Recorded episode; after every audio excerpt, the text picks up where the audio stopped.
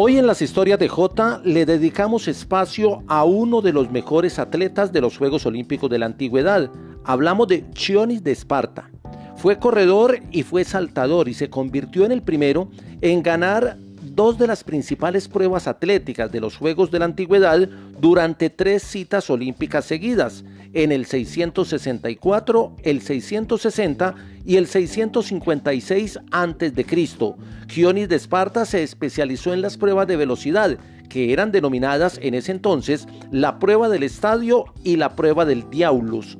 El estadio o el stadion en griego era la carrera más corta y tomaba el nombre del lugar donde se celebraban las competencias, es decir, era una carrera que consistía en darle una vuelta a la pista que estaba dentro de la estructura eh, arquitectónica que se denominaba estadio y que medía la pista cerca de 200 metros.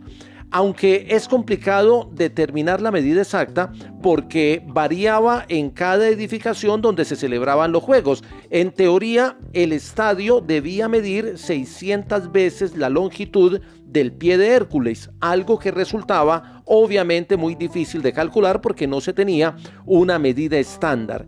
Y el Diaulus era una prueba en la que eh, consistía en doblar la distancia. Los atletas tenían que darle dos vueltas al estadio para completar algo así como 380 metros. 380 o 400 metros dependiendo de la pista donde se corriera.